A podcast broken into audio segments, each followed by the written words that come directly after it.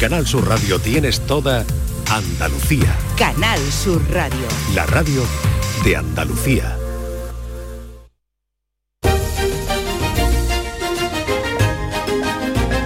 En Canal Sur Radio, Días de Andalucía, con Carmen Rodríguez Garzón.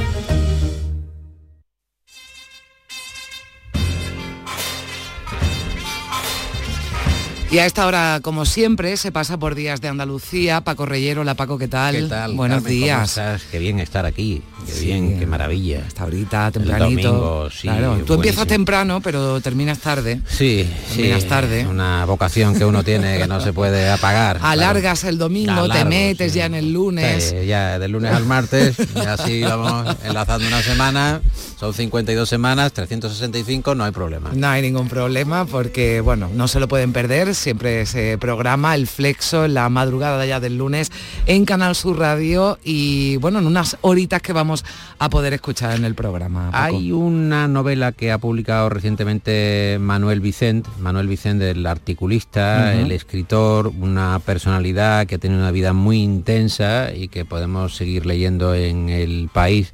Escribía Vicent un artículo, me estoy acordando de, de memoria, sobre cómo ha ido contaminándose el Mediterráneo y contaba la anécdota de un salmonete que él encontraba en el plato de un chiringuito Ujú. y abría el salmonete y había una colilla de Winston dentro, ¿no? Como diciendo, caramba, ¿hasta dónde hemos llegado? Bueno, él hace este tipo de apreciaciones, es un hombre muy, muy lúcido y la última novela eh, la dedica a la vida de Concha Piquer. Una vida de Concha Piquer poco eh, relativa a lo que normalmente podríamos tener en la cabeza como retrato común de Concha Piquer, sino como una mujer, el libro se llama Retrato de una mujer moderna, que avanza en los eh, 50, que es capaz de irse en un barco sin saber prácticamente español, no ya inglés, sino español, porque ella viene de Valencia, eh, con una adolescencia eh, totalmente arrojada, eh, va allí y hace carrera en Nueva York, en México, en Estados Unidos y tiene una serie de aventuras y cuenta todo esto Vicen con, con mucho tino, con mucho tino y yo le pregunté también en la entrevista, la vamos a Mm. escuchar esta noche, eh, si se tomó algún tipo de licencia literaria porque en el libro se advierte el retrato de una mujer moderna es ante todo un relato de ficción en el que con la libertad del novelista el autor ha combinado historia, leyenda, memoria personal e imaginación. Pero esa imaginación solamente la he usado para eh, el cómo, no el qué. Yo no he inventado nada, no me he sacado de la manga ningún acto concreto. Es decir, si ella y su amante, el maestro Penella, ella con 16 años y él con cuarenta y tantos, en un camerino de un teatro de México. Al final rompen esa relación tirante, amorosa que estaba latente y latiendo. Se dan un beso. Yo no me puedo quedar ahí porque yo sé lo que hay detrás del beso, porque sé lo que pasó después de ese beso. Entonces yo me permito el, el- el lujo literario de, de describir lo que hay después de ese beso, cómo se produjo ese beso y qué consecuencias tuvo ese beso. Sí, habla de que se rompen las aguas, se desborda el canal. Bueno, dicho así, dicho así. Es, Bueno. es una metáfora parecida a la que utiliza. Es que Sí, las aguas se bueno, acaban pues sí, eh, se rompe el dique, desbordando. se, rom- se rompe el dique, vamos a, solo a ponerlo más, no tan poético, porque No, no, sí, la poesía está tomada de sus páginas, no es la mía. bueno, Como diciendo, Bueno, bueno, ¿qué más así? O sea, es decir, lo que, lo que hace es describir, ¿no? A su manera, cómo, cómo ocurre, y eso no quiere decir que, que ocurriera así, pero sí que ocurrió, ¿no? Sí, Digamos. parte de la realidad y cuenta la historia de Concha Piquer. Vicente dice que tiene problemas para eh, inventar situaciones, pero que cuando tiene un personaje tractor, un personaje motor que lo va guiando, eh, la fuerza de ese personaje va ayudando a que vaya completando mm, de manera satisfactoria las, las páginas. Y eh, cuenta cómo Concha Piquer eh, en un arrebato se retira estando cantando en Isla Cristina en Ujú. 1951 en un teatro. Ella tiene un gorgorito, algo que a ella no le satisface la manera en que va a interpretar, alguien le dice algún comentario poco pertinente y decide retirarse, ya no vuelve. Y en el año 86 Vicente y una serie de eh, compinches están decidiendo quién va a recibir el premio príncipe, de Asturias de aquel, de aquel momento. Era chillida, pero hay una suerte de golpe de Estado en el jurado y ellos dicen que tiene que ser Concha Piquer. Entonces se forma una revolución porque claro, ellos defienden que Concha Piquer era efectivamente una mujer muy, muy moderna, muy hmm. eh, interesante también para el momento en el que le, tocó vivir. Pero le pregunté a Vicente también, eh, y creo que lo podemos compartir con los oyentes, Carmen, cómo eh, él eh, es capaz de observar las contradicciones que hay como analista o como observador de la realidad cotidiana en nuestro propio mundo. Las grandes batallas sanguinarias siempre se han producido en llanuras maravillosas.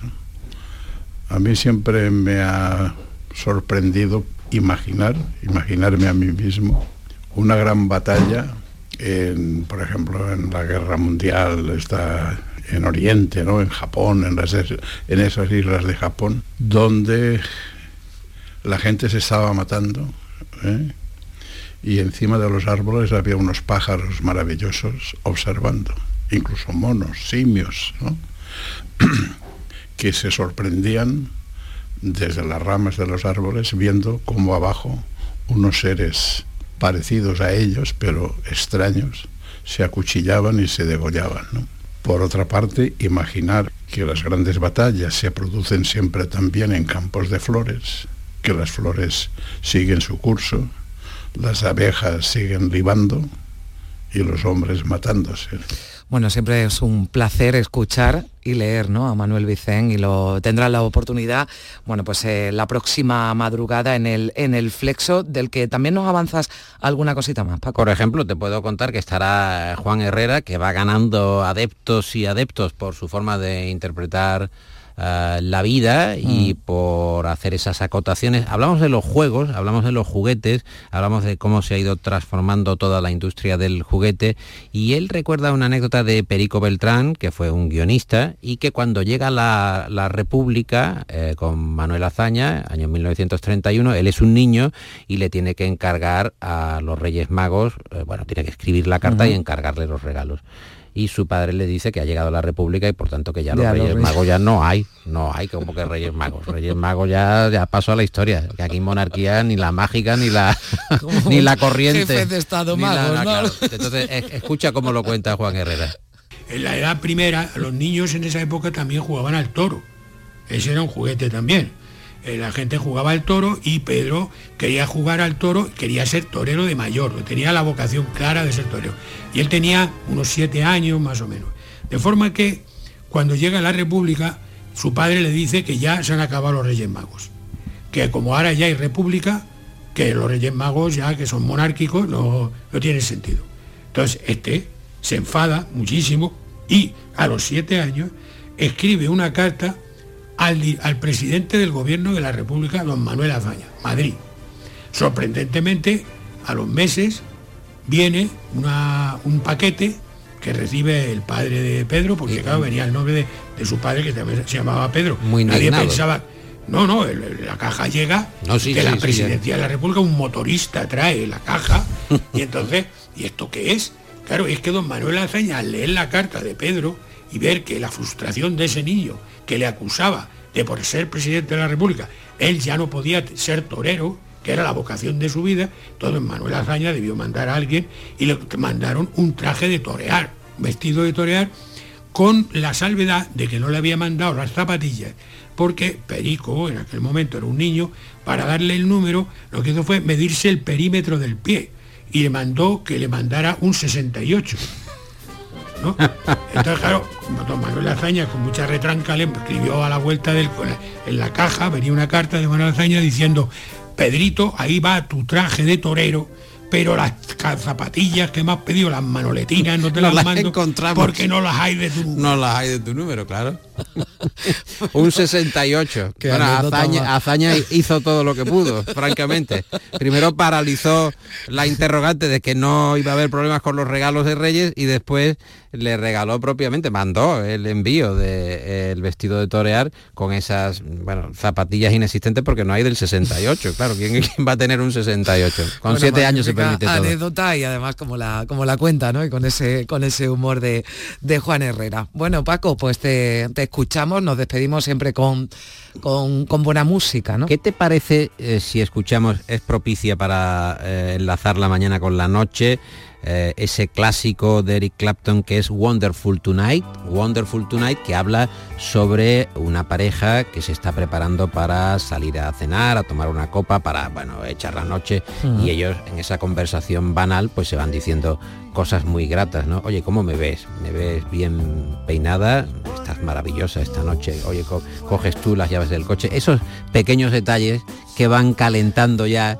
la noche, que es lo que pretendemos hacer que aquí, sí. es abrir un poco el apetito de los oyentes de la mañana para que lleguen eh, bueno, lozanos y Claro. firmes a la noche, porque Bueno. de aquí hasta la una de la mañana Fíjate puede todo pasar lo de que todo. da, bueno, dar esa cena maravillosa como canta Eric Clapton y después Y después ya se después vería. de cenar pues ya veremos y después ya de, ya veremos el flex. Exacto.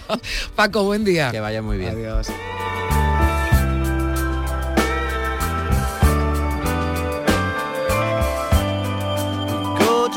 Papa.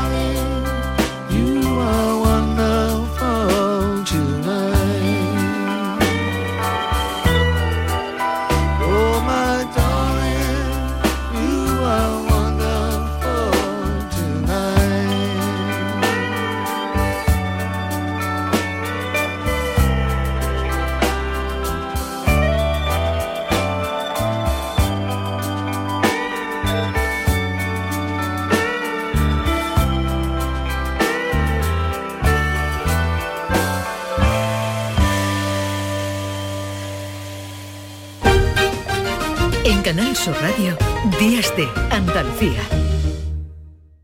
Tendremos el coche en un par de días. Genial, Antonio. Bueno, ya sabes que confío en ti, vamos, como si fueras mi propio hijo. Bueno, y en Rubén, ese se llama Rubén, ¿no? Sí, Rubén. Pues los dos, es como si fuerais mis hijos. Madre no hay más que una. Claro que por 17 millones a lo mejor te sale alguna más. Ya está a la venta el cupón del Extra Día de la Madre de la 11. El 7 de mayo, 17 millones de euros. Extra Día de la Madre de la 11. Ahora cualquiera quiere ser madre. A todos los que jugáis a la 11, bien jugado. Juega responsablemente y solo si eres mayor de edad. Super Domingo en la gran jugada de Canal Sur Radio. Desde Mestalla, Valencia, Sevilla. En el Metropolitano Atlético de Madrid, Almería. En la Rosaleda, Málaga, Cartagena. Y además el partido del líder Barça en Getafe, con muchas repercusiones para los equipos andaluces. Y todo en la gran jugada de Canal Sur Radio. Hoy domingo, desde las 3 de la tarde con Jesús Márquez. Más Andalucía. Más Canal Sur Radio. Canal Sur Radio, Sevilla. Si estás cansado ya de tanto pagar entre gasolina, luz y ahora al tope del gas, venga, corre y llámame, que no hay tiempo que perder, nuestro petróleo es el sol y lo tienen que saber. Placas fotovoltaicas Dimarsa. Infórmate en el 955 12 13 12 o en dimarsa.es. ¿Quién me va a entregar? Este eras tú mientras te preparabas para aquella cita hace 25 años. Sí, sí, 25 años. Los mismos que cumple Nervión Plaza. Nervión Plaza. Qué rápido pasa todo cuando se pasa bien.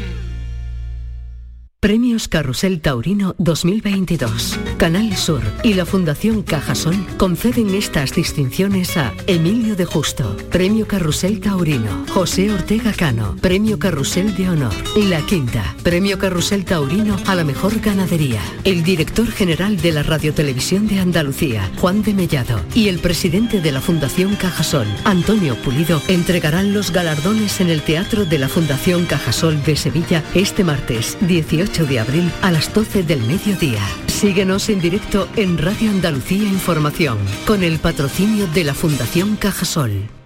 Este lunes, a partir de la una de la tarde, llega el análisis de la actualidad en la jugada de Sevilla de Canal Sur Radio. En directo desde el restaurante Nao, cocina de vanguardia en las setas de la Encarnación y terraza en la azotea. Restaurante Nao, en la Plaza de la Encarnación número 5. Vistas espectaculares. En Canal Sur Radio, Días de Andalucía. Con Carmen Rodríguez Garzón.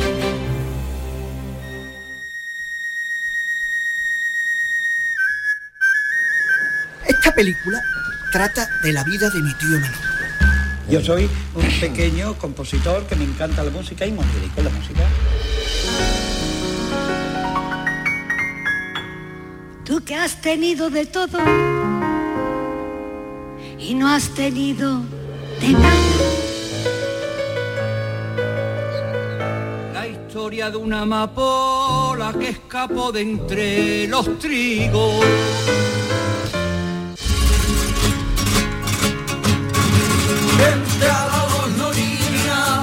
Esto que están escuchando es eh, parte de la película documental Sin miedo a la caída que ha dirigido Manuel Correa sobre la vida y obra del compositor e intérprete Manuel Pareja Obregón, una cinta que se ha proyectado este fin de semana en la Hermandad Matriz de Almonte. Sin miedo a la caída que repasa la figura del artista sevillano y rociero, Manuel Pareja Obregón, autor de la conocida Salve Rociera. El director del documental, Manuel Correa, ah, hablaba así, reconocía que se paga una deuda con esta localidad. Manuel Pareja Obregón tiene un azulejo en la Galería de Nombres Ilustres de- del Rocío, como no podía ser de otra manera, ¿no? Él dio un impulso enorme con su música y con los discos de los marismeños y de otros grupos al Rocío, ¿no?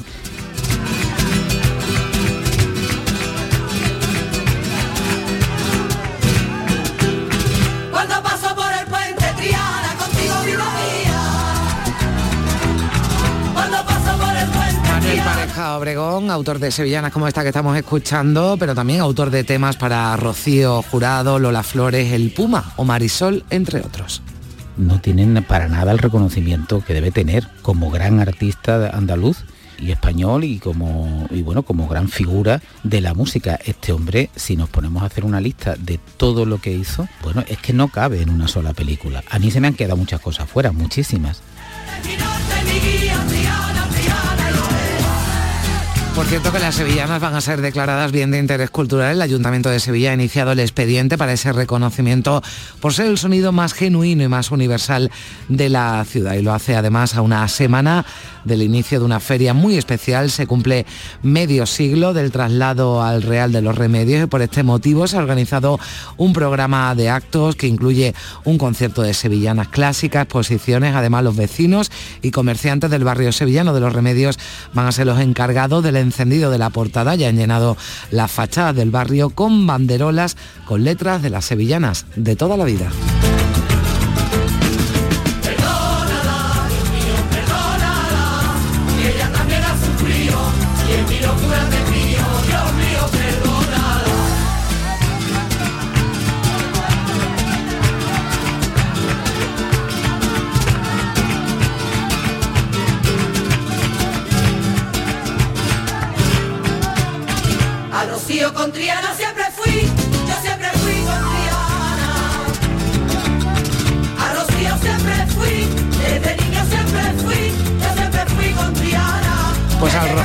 No, ni a Triana, nos vamos a ir hasta la Alpujarra almeriense porque allí José Manuel y Concha hacen la que se ha considerado la mejor ginebra del mundo. Lo han dicho los expertos en el concurso internacional de bebidas espirituosas de Lyon. Concha Villegas, ¿qué tal? Muy buenos días. Hola, buenos días. Hola Concha, ¿qué tal? Gracias por atendernos. ¿Qué tiene? ¿Qué tiene esta, esta ginebra para que haya sido considerada la mejor? Bueno, pues, ¿qué tiene esta ginebra? La verdad, quiero aclarar que la, nos sorprendimos muy gratamente porque ya teníamos, sabíamos que era una ginebra buena y cuando recibió la medalla de oro en Lyon, pues fue una alegría inmensa, ¿no? Por todo el trabajo que lleva detrás. ¿Y qué tiene? Eh, pues tiene unas materias primas de excelente calidad. Mm, son botánicos frescos, naturales, y eso siempre otorga, mm, a- en este caso a la ginebra, pues una calidad, una persistencia de aroma, un equilibrio muy interesante. Y luego eh, eh, tiene un carácter cítrico y, y usamos también lo- los cítricos de aquí del Bajo Andarax, que los tenemos muy buenos. Y eso ha hecho que nuestra ginebra sea, sea- esté tan rica y sea tan buena. ¿Cómo se llama? ¿Cómo se llama la ginebra? Tiene un nombre un poquito largo, es Nevada Citrus Dry Gin. Dry Gin porque es el estilo de, de ginebra. Nevada, bueno, pues eh, muy- muy cerquita, además de, de, bueno, pues de, de Sierra Nevada, está ahí en la, en la Alpujarra, Sí, sí. ¿no? Y viene, y viene de ahí ese, ese nombre que yo te preguntaba qué tiene, qué tiene Concha, porque lo que no tiene son aditivos ni colorantes y esto pues eh, hace, me han dicho, que no dé resaca ni dolor de cabeza. Hombre, siempre con un consumo responsable. Quiero decir, siempre eh, un, un gin tonic, dos gin tonic, también cada uno sabe su, su límite a la hora de beber. Si es una ginebra, pues que además tiene eh, algunos botánicos como la manzanilla que le aporta también, la manzanilla le aporta sus propiedades digestivas. Entonces, es una bebida hecha, eh, eh, pues eso, con los botánicos naturales, con hierbas que le aportan unas características especiales, eh, hierbas de carácter mediterráneo, combinado con los cítricos de- del Bajo Andarás y algunas notas de África, con algunas pimientas africanas, con unos ligeros toques. Eso hace que sea una ginebra muy, muy agradable de beber. Oye, ¿y cómo nos, eh, cómo nos podemos hacer con ella? Si queremos, ¿cómo podemos comprarla? ¿Cómo podemos, o dónde la encontramos, esta, esta Ginebra Nevada Citrus Dry Gin? Bueno, pues eh, eh, empezamos en plena pandemia, o sea que todavía la red de comercialización es, pequeñita, vamos creciendo poco a poco. Por ejemplo, en Granada eh, sí tenemos una tienda que la, que la distribuye, que la vende. Ahora mismo eh, tenemos una tienda online y luego la compra en fábrica y en algunos comercios de Almería. También tengo que decir que ahora en la tienda online no está porque el producto está agotado. Es que eh, fue recibir el premio y en Semana Santa la gente se volcó y de hecho esta semana, esta semana estamos produciendo más. Bueno, no me extraña porque mm, por lo que nos cuentas y porque lo han dicho además, eh, bueno, pues los expertos, ¿no? En ese, eh, en ese concurso internacional de bebidas espirituosas de, de Lyon. Pero no solo fabricáis eh, Ginebra, ¿verdad, Concha? No, tenemos dos líneas de negocio. Eh, nuestra línea principal es la cerveza. Nosotros producimos seis estilos de cerveza, esa es nuestra línea principal de negocio. Y luego también hacemos destilados, pero eh, son destilados, eh, son lotes muy, muy chiquititos. que los destilados suelen tener unas, unas tiradas entre 200 y 400 botellas. Son, mm, también nos gusta que sea así porque le aporta más calidad al producto al utilizar productos frescos, fruta de temporada, como nuestra ginebra de mandarina, que también ha tenido medalla de plata en Lyon, pues nos gusta hacer, eh, eh, lotes pequeñitos para conservar la frescura de todos esos botánicos y frutas de, de temporada. Mm. Nuestra línea principal, como decía, es la cerveza, pero también hacemos algunos otros destilados, entre ellos la ginebra, aguardientes y, y licores también. Bueno, estáis en Fondón, pero cuéntanos un, un poquito, antes de despedirnos, vuestra historia, Concha, la tuya y la de, y la de José Manuel, porque tenéis otros trabajos, otra vida en, Sí, en Madrid, lo sí. dejáis todo y, y- y os venís a Andalucía, a Fondón, a este pequeño pueblo de, de, de- Sí. de Almería y os ponéis a hacer cerveza y ginebra y aguardiente, ¿no? Sí, bueno, eh, José Manuel eh, trabajaba en el mundo del marketing, eh, mi formación es de profesora, soy filóloga y bueno, llevábamos tiempo queriendo cambiar un poco de vida, porque Madrid es una ciudad fantástica, pero las distancias son también. eh, para ir a cualquier sitio se invierte mucho tiempo, en fin, la contaminación no hay que olvidarlo, es una ciudad pues, con mucha vida que nos encanta, pero mm, ya estábamos pensando en cambiar de vida y el paso fue convertir una afición personal en, un modo de vida. Eh, nosotros hacíamos cerveza en casa, siempre he sido muy, muy curiosos por todos lo- los productos agroalimentarios. Cuando hemos viajado, eh, en, lugar de ir a ver museos y monumentos y demás, siempre íbamos a los mercados, a los pequeños productores de, cerveza, a malterías, a pequeñas destilerías. Era una afición personal que acabó convirtiéndose en, modo de vida. Y en 2012 llegó el momento de cambiar y, y pensando lo que queríamos hacer, pues eh, hicimos nuestro proyecto de negocio y dónde mejor que en Almería, que somos nosotros de Almería y en Fondón en concreto, mis raíces familiares están en Fondón.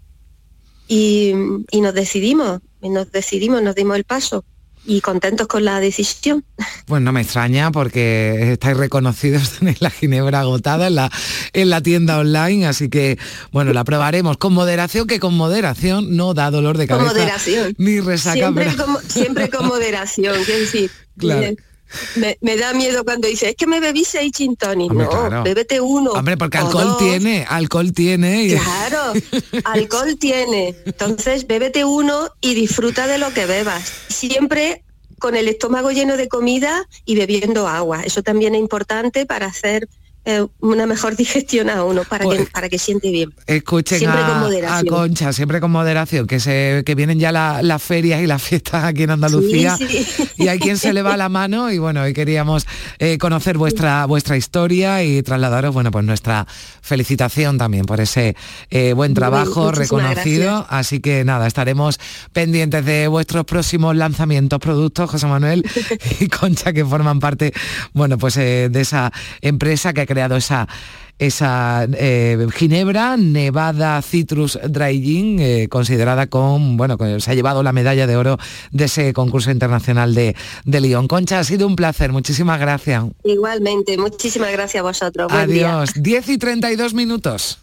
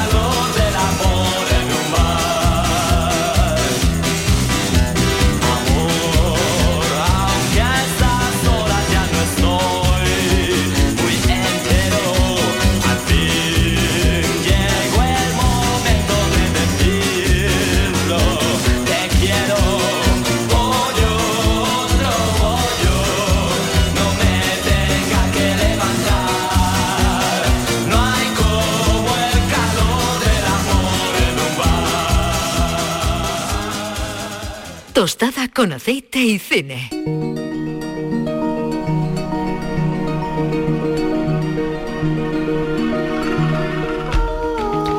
Pues del bar al cine con Juan Luis Artacho, ¿qué tal?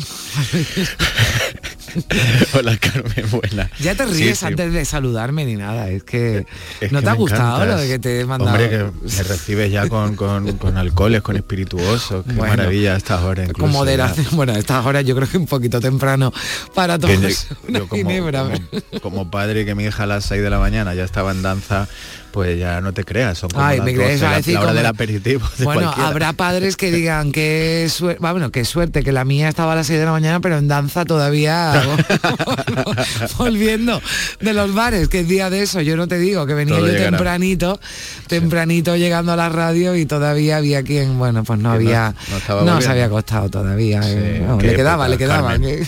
Qué época. Bueno, si me vienes a mí relatando, digo, esto es lo que te da cumplir años. Yo relatando. ¿Verdad? Bueno. Y te das cuenta que te hacen mayor, ¿eh? Vas viendo cómo vuelven y tú y Hmm. te vas al trabajo.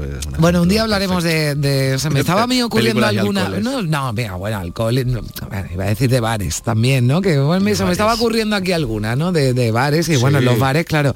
Estaba pensando, bueno, para, para otro día lo, lo hacemos, pero hoy, hoy no. Hoy vamos a hablar de arte, que en fin, ayer se celebró el Día Mundial del Arte y podríamos haber elegido muchas, ¿verdad, Juan Luis? Sí. Porque hay muchas películas que de alguna u otra forma pues el arte, la actividad creativa, ¿no? Está, está presente, pero teníamos que elegir tres y, y. Bueno, en el formato del, del programa que solemos hacer de seleccionar tres películas, pues eh, hemos escogido temas muy diferentes. Yo creo que alguna Mm. va a sorprender porque toca, digamos, el tema pictórico de una manera un poco eh, no tan en profundidad. No es una película que claramente entra en las listas de Mm. películas sobre arte, pero que es- el arte tiene una- un protagonismo también importante eh, en, en la peli, ¿no? Entonces, si te parece, arrancamos con El tren de John Frankenheimer.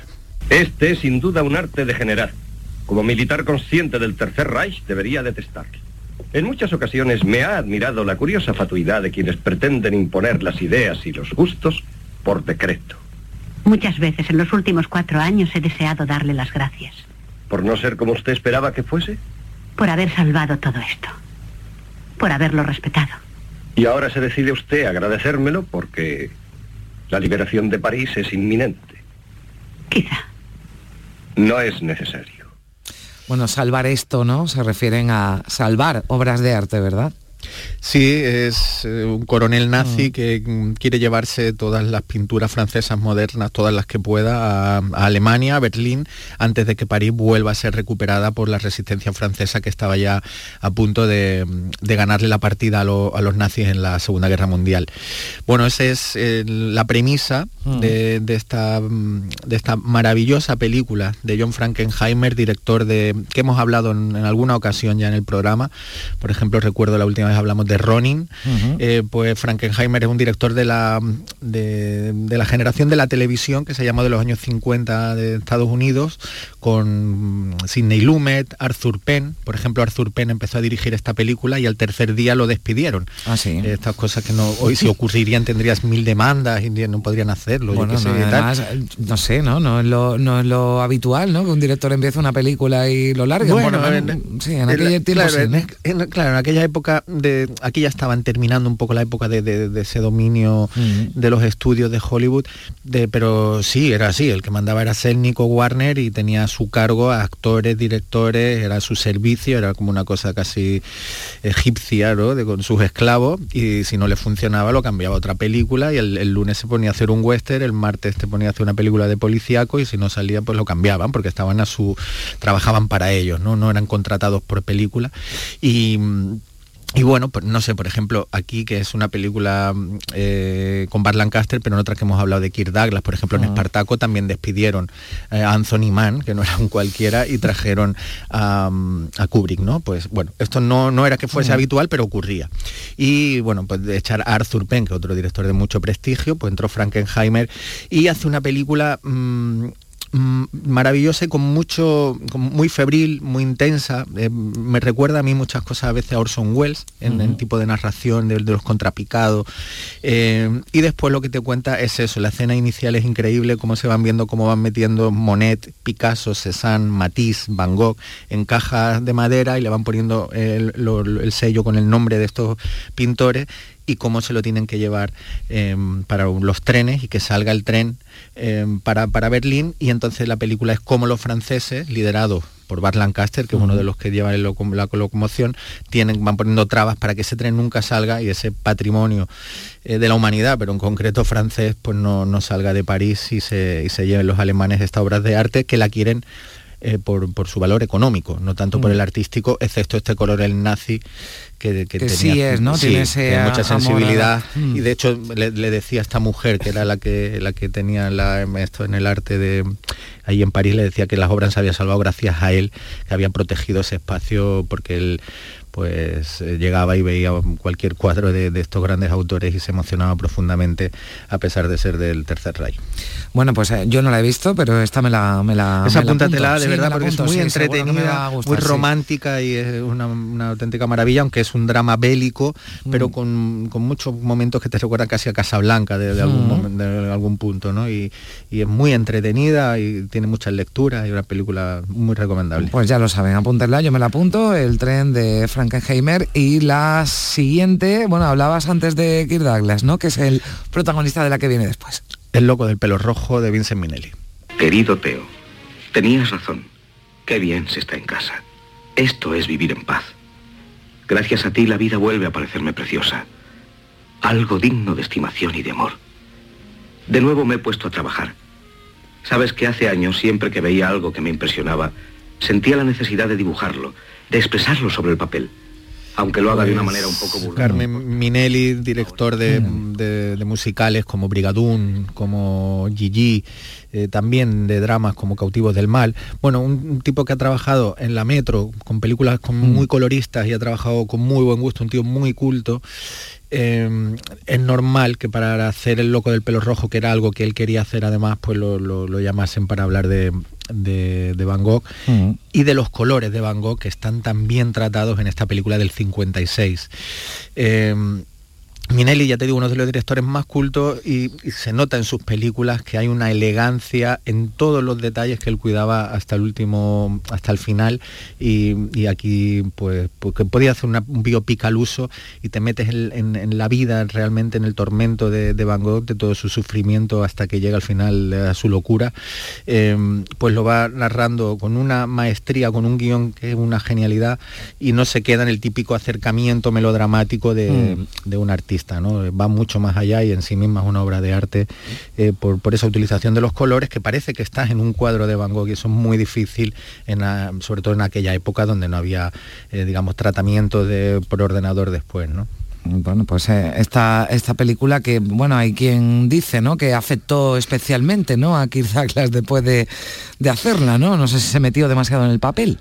Sí, antes hablamos de Bart Lancaster y ahora de Kirk Douglas, dos actores dos mega ultra estrellas Mm. de la historia del cine, pero bueno, con- considerados como no, no- no grandes actores de método, como puede ser Montgomery Cliff o Paul Newman, y, y, bueno, es un error y aquí lo demuestra Kirk otra vez más, porque está inmenso en, en- en- en meterse en la piel de Van Gogh, en todo eso delirio de, de alguien tan atormentado y tan complejo y con, también con muchas enfermedades como tenía Van Gogh, que, que solo vendió una obra en vida y que posteriormente ya sabemos lo, lo que nos costaría intentar acercarnos a comprar una de Van Gogh. Pues Kirk Douglas se mete en ese papel y lo recrea de una manera prodigiosa, como Bart Lancaster en la película anterior. Entonces hay que eh, reivindicar siempre a estos actores que parecen que son que tienen un físico increíble y tal, pero, pero después son mucho más, ¿no? Bueno, hemos estado en la década de los 60, de los 50, del eh, siglo pasado y la próxima es algo más actual, ¿verdad? Sí, nos vamos al 2013 con la mejor oferta de Giuseppe Tornatore. Realmente sorprendente, ¿no le parece? Es una falsificación. Diga, ¿quién es? Clary Bitson. Aún no lo he decidido, pero me gustaría que me diera una... ¿Cómo lo llaman? Tasación. Padece una extraña enfermedad. Habla con ella, pero a través de una puerta cerrada. ¿Una puerta cerrada? ¿Nunca ha visto su cara? Ni él, ni nadie. Todo puede falsificarse, Virgil. ¿Por qué evita continuamente conocerme? Quiero que deje de involucrarse en mis asuntos. Envíame la factura de sus gastos. Buenas noches. ¿Quién es en realidad? Siempre hay algo auténtico oculto en toda falsificación.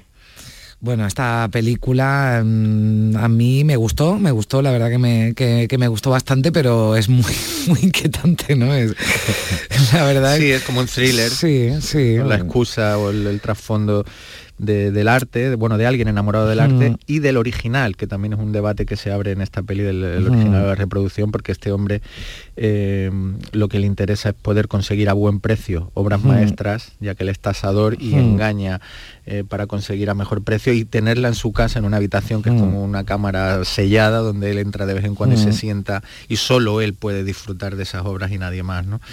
Eh, Tornatore, Cinema Paradiso, protagonista Jeffrey Rush con Donald Sutherland en un papel también muy interesante y con la música de Ennio Morricone.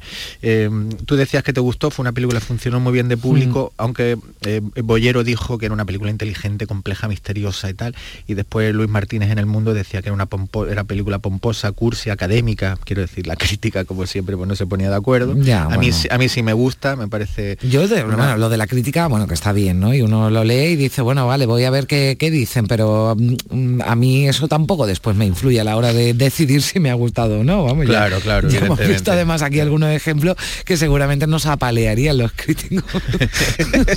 no volvamos.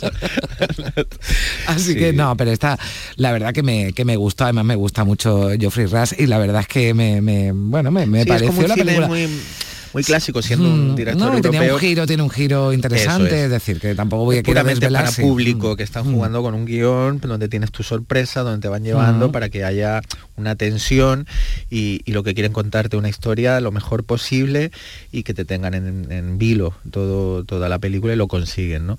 Eh, bueno, pues igual, el arte de trasfondo y con, Mm. y con muchos matices también y con muchas líneas de, de guion diferentes, pero, pero yo creo que es una película que sigue, sigue sorprendiendo, que sigue gustando y que, y que todavía no se le ha pasado, digamos, el tiempo y, y que también es bastante recomendable para, mm, sobre todo a alguien que le guste las intrigas, el suspense, el thriller eh, dramático con unas actuaciones estupendas, como es este Jeffrey Rush, que, que hace aquí un personaje de alguien frío, arisco, que no tiene casi ni amigos, y se deja seducir y, y meterse en ese mundo del misterio de una mujer que no le ve la cara y que le pide una tasación de en su casa y, y que se enamora y, y pierde y baja la guardia. Mm. Y, está, ahí bueno, podemos leer. ya ya, está ahí, sí, sí. exactamente, porque tampoco vamos a, a desvelar el final, que seguramente, bueno, pues habrá quien se la esté apuntando también para, para verla, porque, bueno, siempre es un placer escuchar tu, tus sugerencias en este tiempo que le dedicamos al cine hoy con el Día Mundial del Arte como excusa bueno pues hemos traído películas muy distintas que no entre entre sí pero que bueno de la que eh, el arte y la pintura no sobre todo forma eh, parte protagonista bueno Juan Luis que tengas buen domingo que Mm. Buen domingo. descanses y que la niña hoy se acueste temprano ya que se ha levantado temprano Esperemos, esperemos que sí, que no se eche siesta. Bueno venga un beso fuerte Un beso gracias grande, feliz Carmen. semana adiós Igualmente, hasta ahora. Días de Andalucía. Con Carmen Rodríguez Garzón. Canal Sur Radio. Canal Sur Sevilla, la radio de Andalucía. Por fin la casa que estabas esperando en Sevilla. Metrobacesa presenta 10 promociones de obra nueva. Magníficas viviendas unifamiliares y en altura de 1, 2, 3 y 4 dormitorios. Todas con terrazas, piscina comunitaria y junto a la futura Ciudad de la Justicia. Obras ya iniciadas. Descubre más en el 955 25 25 y en metrobacesa.com. Metrobacesa, ahora sí.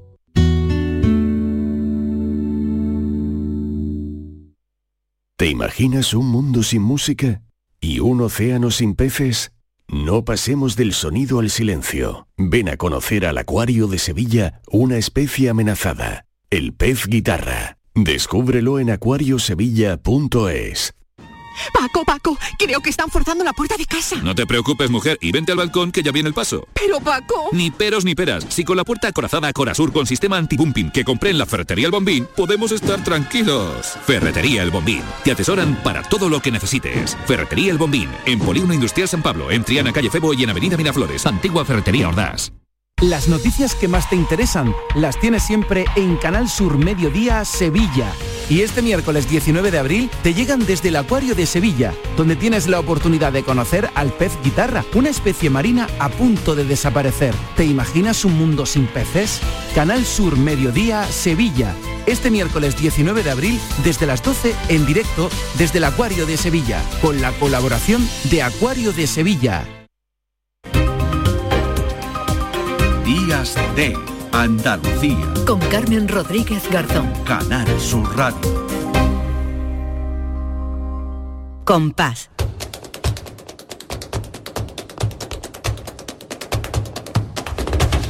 Compás. Y después, Gloria. 11 minutos para las 11 de la mañana. A esa hora terminaremos el programa, pero nunca podemos decirles adiós hasta la próxima semana sin que pase por aquí Lourdes Galve. Hola Lourdes, ¿qué tal? Hola Carmen, ¿qué tal? ¿Cómo estamos? Que nos pone siempre nuestro broche de alegría, porque ella siempre llega con mucha alegría y yo se lo agradezco para que cerremos el programa con una, con una sonrisa y aprendiendo mucho más del, del flamenco, ¿verdad, Lourdes? Hoy Lo tenemos, intentamos. sí, tenemos un protagonista, un guitarrista de, los de, de los grandes, ¿verdad? Que el otro día comentábamos y decíamos, bueno, pues nos viene nos viene bien también hablar de, de Sabicas, ¿no? Que va a ser el protagonista, porque esta semana se producía una noticia que tiene que ver con con el eh, desaparecido ¿no? y llorado Paco de Lucía, eh, con la familia y con los derechos de, de- de una de sus obras, ¿no? Más, o de la más famosa, ¿no? Ese Entre dos aguas. Exacto, se ha ganado un juicio eh, que bueno, que va a sentar un precedente porque bueno, se reconoce la autoría de, de Paco de Lucía al 100% de Entre dos aguas, porque es que sabes qué pasa, Carmen, que antiguamente para tú poder inscribir eh, una, una composición tuya en la sociedad de autores, la legislación establecía que tú tenías que presentar partitura. ¿Qué pasa? Que muchos eh, guitarristas flamencos no eran músicos titulados, no sabían escribir partitura y necesitaban de esa figura que muchas veces se la proporcionaba la propia discográfica. Bien. Y ahí es donde entraba el kit de la cuestión, Ya. porque tenían que aparecer por lo menos con un porcentaje de autoría estos músicos que pasaban a partitura. Y ahí es donde está el conflicto. Y por eso digo que va a sentar precedente, porque este caso no es el único, Claro. ni muchísimo menos. Quizás el más sonado, el más conocido, ¿no? Porque Eh, Bueno, y sobre hablando- todo el que haya ganado, Claro. ¿no? El que la justicia se lo haya reconocido, ¿no? Pues esto va a sentar un precedente que, bueno, vamos a ver qué pasa, Carmen, porque Mm. es un melón importante, ¿eh? Que es mucho dinero del que estamos hablando y obras como Entre dos aguas, pues que, bueno, pues que son famosísimas, son míticas y que han generado mucho dinero. Creo que la tenemos por ahí, ¿no? Bueno, que es- yo creo que no hace falta ni reproducirla, pero, pero sí la tenemos. Vamos a escuchar Entre dos Sí, aguas, venga. claro.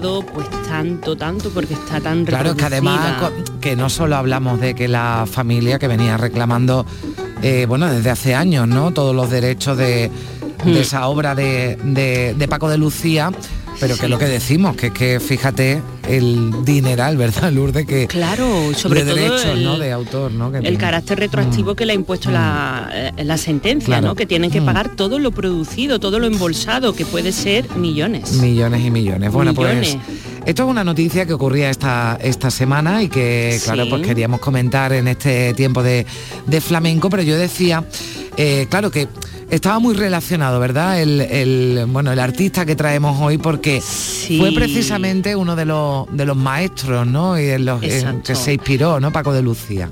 Paco de Lucía tuvo, o él declaró tener dos maestros, eh, bueno, más allá de los que tenían su propia casa, ¿no? Y uno de ellos era Niño Ricardo y el otro era Sabicas. Y de Sabicas pues íbamos a hablar hoy porque es que Sabicas murió un 14 de abril. Mm. Entonces nos venía también un poco al pelo eh, esa sí. efeméride para recordarlo. Él se llamaba Agustín Castellón Campo y nació en Pamplona. Era hijo de gitanos de, de Pamplona y estaba emparentado por parte de su madre con el grandísimo eh, guitarrista mítico Ramón Montoya. Y eh, Sabica es un apodo. Y es un apodo eh, porque le gustaban mucho las habas crudas y su madre le decía que era el niño de la sabica. El niño de las Ah. sabicas, el niño de las sabicas y se quedó con sabica. Fíjate que yo pensaba que tenía que ver con algo de la familia, ¿no? Que es lo más habitual o que algún Exacto. con algún Pues- mote o algún, apodo que tuviera alguien de su familia, pues no, por la, por la afición que tenía de las, a las habas. Claro, las sabicas, las sabicas lo une, pues sabicas, bien, bien. Sabica, exacto. Y bueno, pues fue un niño prodigio, fotodidacta, con cinco años ya tocaba una guitarrilla que sus padres le habían comprado y él pues de una manera intuitiva le afinaba y la, y la tocaba, ¿no? Y ya con 10 años se trasladan a Madrid y allí le descubre eh, Manuel Bonet, que le lleva a debutar en un teatro, en el Teatro El Dorado, hoy Teatro Muñoz Seca, y allí interpretaba solos de guitarra.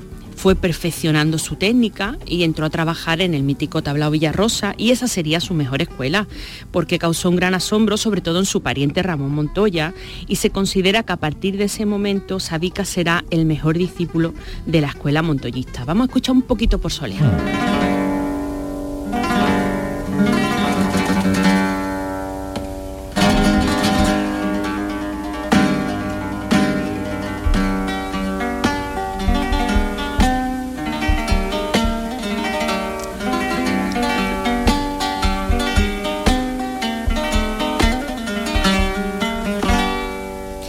Bueno, lo llamaban los grandes cantadores de la época, como la Niña de los Peines, la Niña de la Puebla, Juanito Valderrama. Pero estalla la guerra civil y Sabica ve la oportunidad de irse de gira por América con la magnífica Carmen Amaya.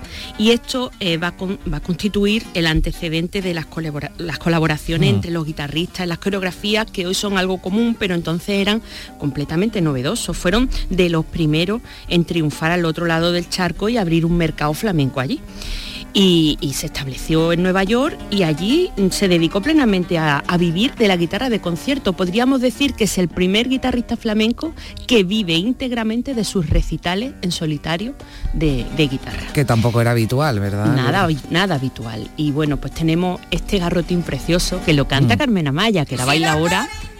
Pero mira,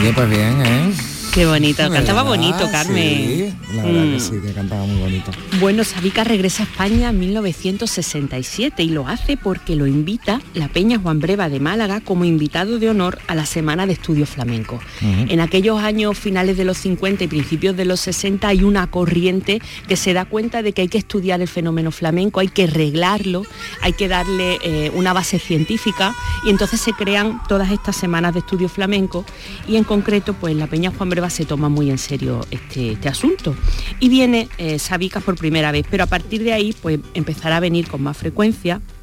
En el año 82 Pamplona le dedica a los Sanfermines y eh, antes de morir graba un disco con Enrique Morente, que Enrique Morente eh, tiene la visión, porque era tan lúcido Enrique Morente, de que tiene que hacer un, disco de cante clásico con Sabica.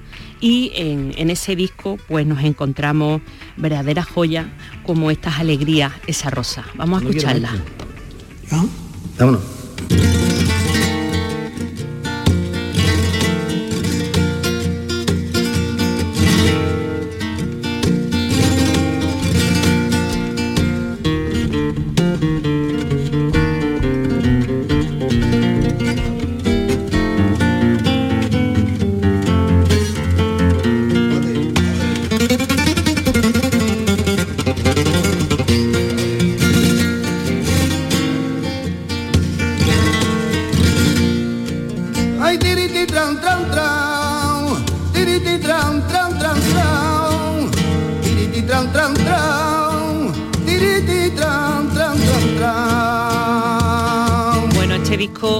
No lo llega a haber publicado. Fallece antes, el 14 de Sí. abril de 1990, en Nueva York, con 78 años, Pero bueno, quedó, quedó para la posteridad este legado que tan sabiamente supo ver Enrique Morente que tenía que grabar.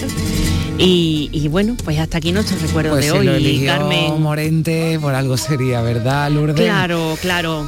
Eh, Bueno, con pues- mucha intención, con Sí. mucha intención, pero no nos queda tiempo para contarla.